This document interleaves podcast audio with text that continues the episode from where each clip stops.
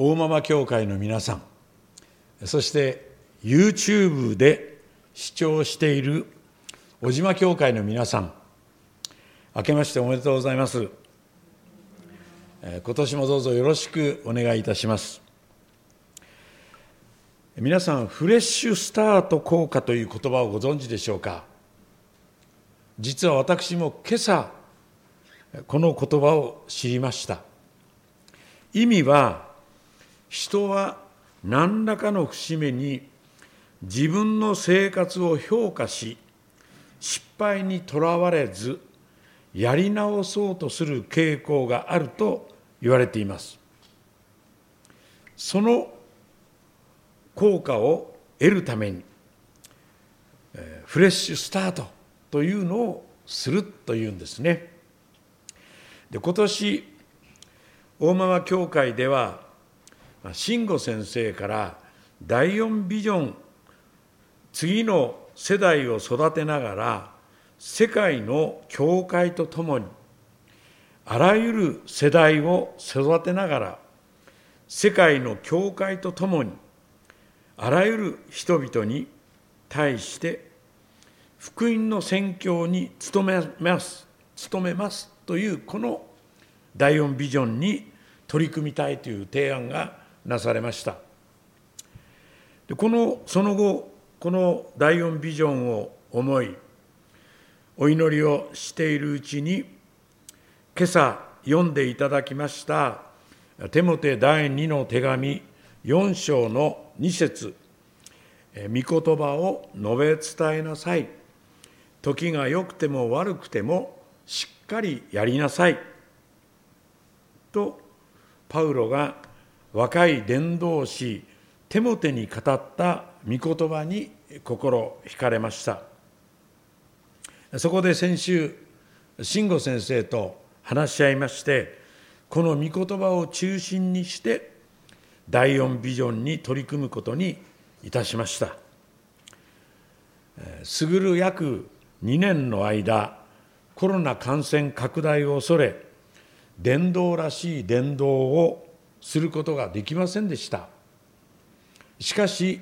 この2022年は過去の反省と初心に帰ってこの御言葉から主から託されたものと信じ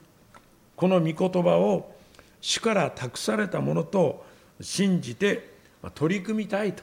こう願っております。ご理解いただければ大変感謝です。でこの手紙はテモテへの個人的な手紙であると言われていますがしかしそれだけではなくて小アジア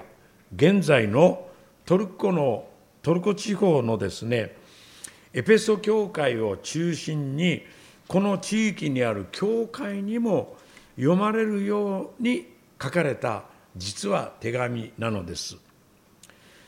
4章1節から8節は実はこれまで語ってきたことの要約とも言えます。パウロは4章の1節で神の見前でまた生きている人と死んだ人を裁かれるキリストイエスの見前でその現れとその御国を思いながら私は厳かに命じますとまあ、語り出すわけです。ここに「厳かに」とありますが原文ではこの言葉が冒頭に出てまいります。厳かに何々何々こうあの原文ではつながっていくんですね。でこの言葉はよく言い聞かせるという意味の言葉です。でパウロは若いテモテと教会員に向かって真剣に心を引き締めてよく聞き従うように訴えているのです。なぜならば後半に出てまいります一節の生きている人と死んだ人を裁かれるキリストイエスの見前でその現れとその御国を思いながら私は厳かに命じる。そういう思いをパウロは書きながら書き立てられていたと思われます。すなわちやがてイエス様が再びこの地上に現れる時私たちが語った言葉や行いさらには心の中で思ったり考えたりしたことまで全て神様の前に明らかに出されてその裁きの対象になりその結果命の書に記されていないものは皆火の池に投げ込まれるからです。この現実この未来を思う時にテモパウロは厳かにと語るわけです。でこの厳かには実は五節の自分の務めを十分に果たしなさいという命令に深くこう関わっています。十分に果たしなさいとは究極までやり通しなさいと訳し替えることのできる言葉だからです。パウロの言葉に真剣に心を引き締めてよく聞き従うならば究極までやり通す結果となるからです。ですからパウロはテモテの働きの大小や結果の大小をここで問題にしているのではないのです。徹底的に自分の務めを果たしているのか否かを問うているのです。イエス様はある時マタイの福音書25章の15節から28節でタラントの例え話をされました。ある主人が召使いに5タラント次の召使いには2タラント3番目の召使いには1タラントを預けて旅に出たというのです。そこで5タラント預けられた人はそして2タラント預けられた人はそれを元手に自分の務めを十分に果たして5タラントそして2タラントを設けた。というのです。主人が帰ってきた時にそれを見て5タラント預けた人にも2タラント預けた人にもよくやった良い忠実なしもべだ。お前はわずかなものに忠実だったから多くのものを任せよう。主人の喜びを共に喜んでくれ。と言われたというのです。でしかし1タラントしか預けられなかった人は私のご主人はどうもまかなかったところから刈り取り散らさなかったところからかき集める。すなわち投資額や融資額を惜しんでそれでいて多額の儲けを期待する厳しいお方なんだと誤解して一タラントさえ失ったらばきっとこのご主人に叱られるに違いない。そう考えて預けられたその一タラントを土に埋めて隠したというのです。そしてご主人が帰ってきた時にその一タラントを差し出してですねご主人様一銭も儲けませんでした私は。けれどもあなたはご覧の通り一銭も損をしませんでした。1タラント預けて1タラントあなたは手元に戻ることができましたねとこう言ったっていうんですね。ところがその時この主人は怠け者のしもべだと。私がまかなかったところから刈り取り散らか散らさなかったところからかき集めると分かっていたというのか。それならお前は私の金を銀行に預けておくべきだった。誰でも持っているものは与えられもっと豊かになり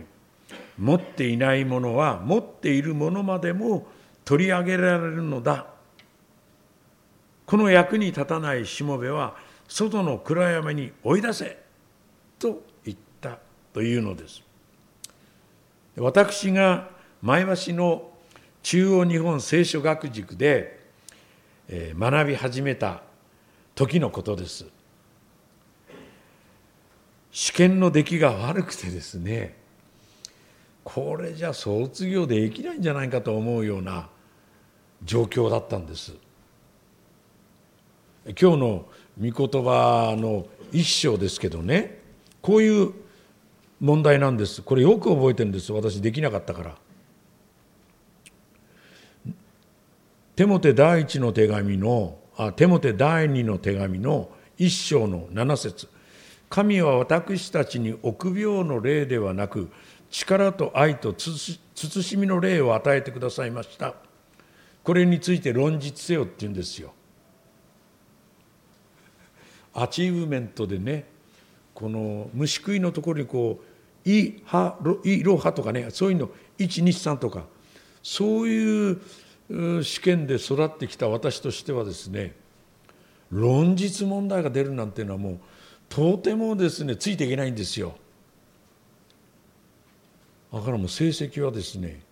まあ多分ほとんどは私が一番悪かったでしょうね当時男性が4人いたんですね。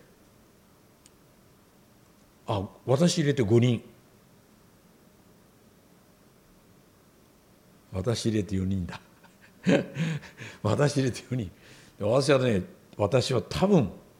一番できなかったと思いますね。試験の出来が悪くてね文字通りできなかったんです。まあ卒業できないのではないか。伝道師や牧師にもなれないかもしれない。もう不安が訪れて不安に捉えられてですねもうどうしていいかわからないような状況が起こったんですその時に宣教師のパー先生だったと思うんですが私の答案用紙に「神様があなたに求めているのは決して doing ではなくて being ですって書いてくれたんですよ。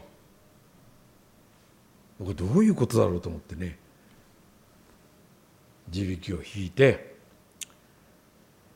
分かりました。その後私の献身生涯の50年間、まあ、この言葉に支えられながら奉仕してきたと言っても決して過言ではありません。とにかく何もやらないうちからですねできません。と言わないように考えました。一生懸命やってみてその結果だと。とにかく 一生懸命やろうと。そう決めたんです。どうあるべきかっていうところに自分をかけようと思ったわけです。その結果自分の賜物をですね自分が考えている以上にいろんな賜物が あるっていうことをですねこの50年間で再発見させられてきたんです。イエス様はあなたが何をしたかではなくてどうあろうとしたのか。言い換えれば忠実性を問いかけておられるのです。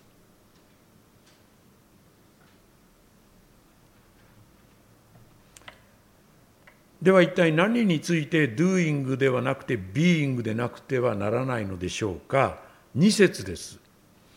御言葉を述べ伝えなさい。時が良くても悪くてもしっかりやりなさいということにおいて忠実でありなさい。ビーイングでありなさい。と言っています。ここで御言葉とありますのはテモテ第二の手紙の3章の16節の聖書はすべて神の霊感によるものだと記されている神の霊感によって文字に記された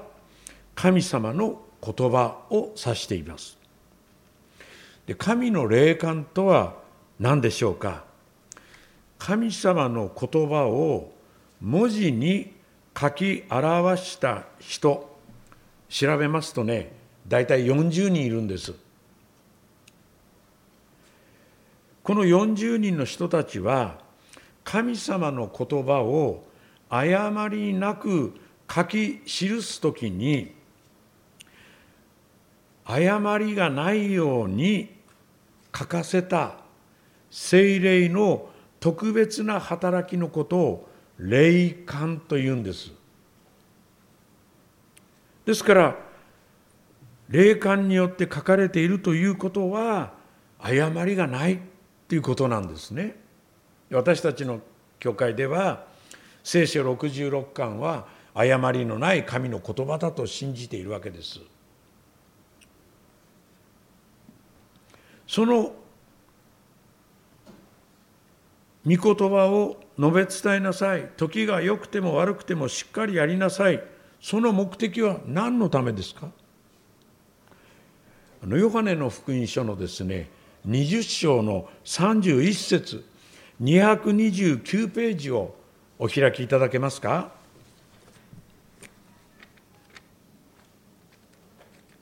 ヨハネの福音書ですね。20章の31節。また元に戻りますから手も手がなくならないようにして修法か何か差し込んでおいてください。これら大丈夫でしょうかね？ヨハネの福音書20章31節。これ覚えておいていただけるといいと思いますね。このテモテ第二の手紙の3章の16節と合わせて。これらのことが書かれたのはイエスが神の子キリストであることをあなた方が信じるためでありまた信じてイエスの名によって命永遠の命を得るためであるこのためにヨハネの福音書が書かれましたけれどもしかしそれは適用すると聖書全体にも当てはまる事柄なんです。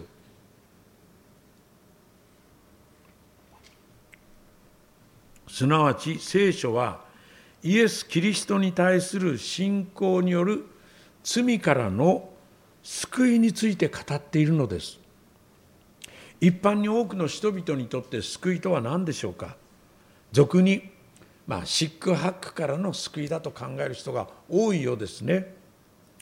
シックとはですね少量あ少老病死生きること老いること病気になること死ぬというその苦しみから救われたい。こう考える、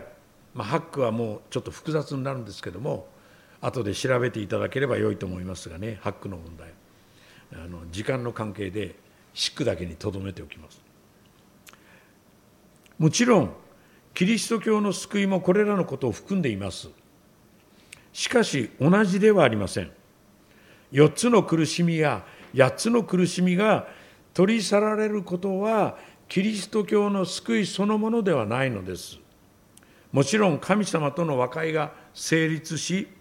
罪を許され、救われた結果、その人にとって神様が必要とお考えになるならば、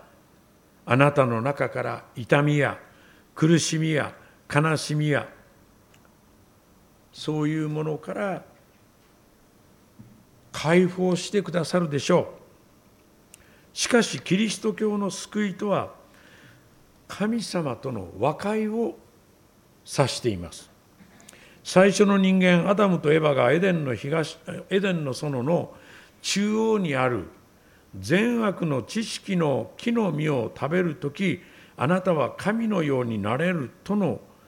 誘惑に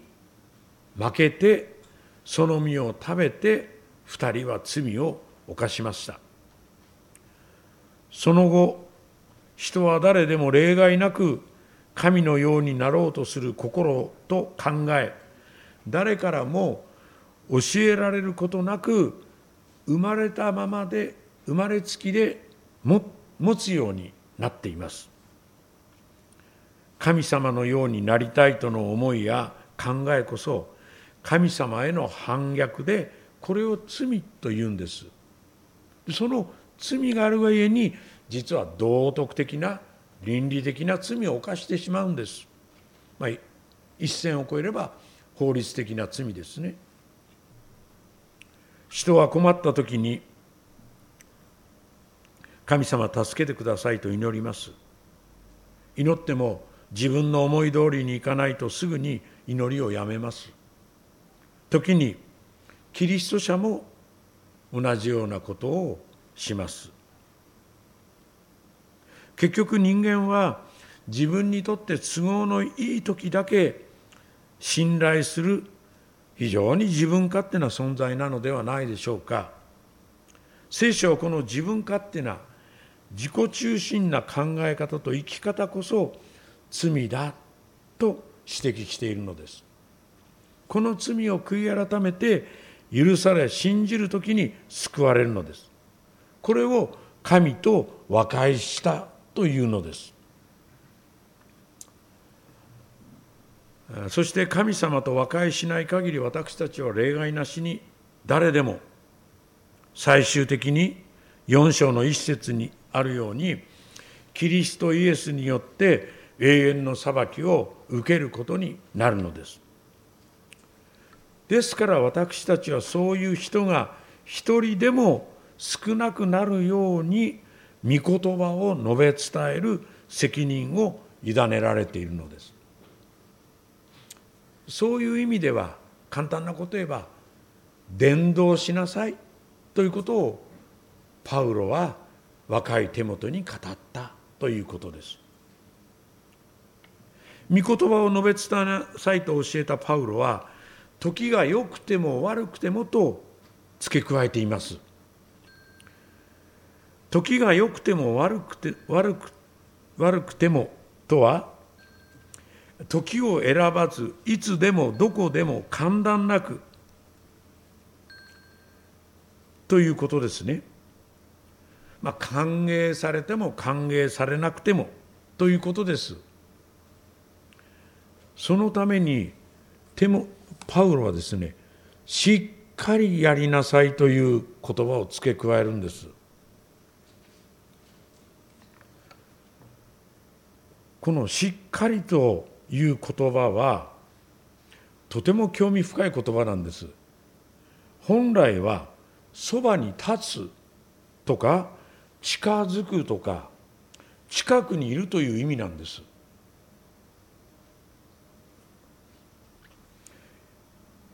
まあ言い換えればですね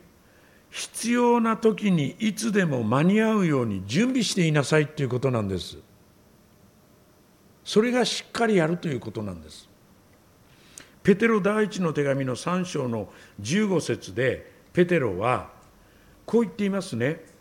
あなた方のうちにある希望について説明を求める人には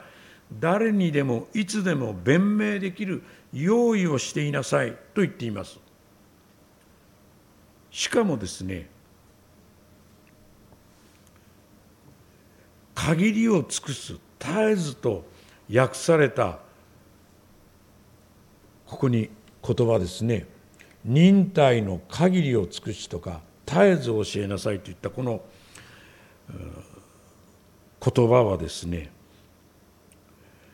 全部でとかあらん限りのとか一つも賭けがないというような意味の言葉で忍耐と教えにかかっている言葉なんです。ですからあらん限りの忍耐で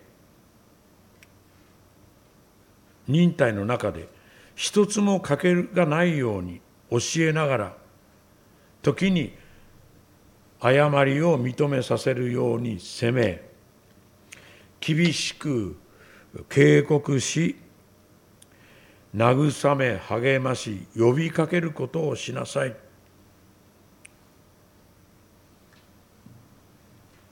すなわち先ほども言いましたようにこのしっかりとやるということはこういうことをしっかりやるということはそばに立って近づくとか近くにいるという意味がありますから聞き手に自ら近づいていってそばに立つということなんです。それがしっかりやることなんだこうです誰かが話しかけてくるのを待ってるっていうそういう姿勢じゃない。しっかりやるっていうことはその人に近づくことなんです。そばに行くことな。そばに立つこと。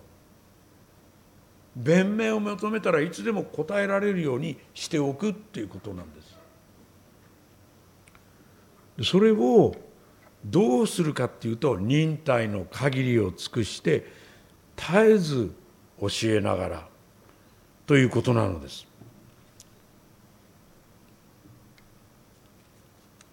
あらん限りのとかね一つも賭けがないという意味の言葉がこの忍耐と教えにかかっていますから忍耐のところには忍耐の限りを尽くして訳し教える方は絶えずと訳し替えてるんですね。同じ言葉です。原文では。ですからこの2節は伝道と牧会の2つの要素が含まれている言葉なんです。すなわちパウロは若いテモテにそして小アジアすなわち現在のトルコ地方に点在する教会の教会員に向かって神様のミッション宣教というのはですねエヴァンゲリズム伝道とディサイプルシップキリストの弟子に育てることだ。キリストの弟子にふさわしく教育と訓練を施すことだと厳粛に語った。しかもその中心に置かなければならないのはあなたの知り得た知識や感情でもなく御言葉誤りのない神の言葉である御言葉を土台にしなければならないとパウロは若い手モテに書き送ったのです。なぜでしょうか？3節4節です。というのは人々が健全な教えに耐えられなくなり耳に心心地よい話を聞こうと自分の好みに従って自分たちのために教師を寄せ集め真理から耳を傾け作り話にそれていくような時代になるからです。今がそういう時代ではないでしょうか。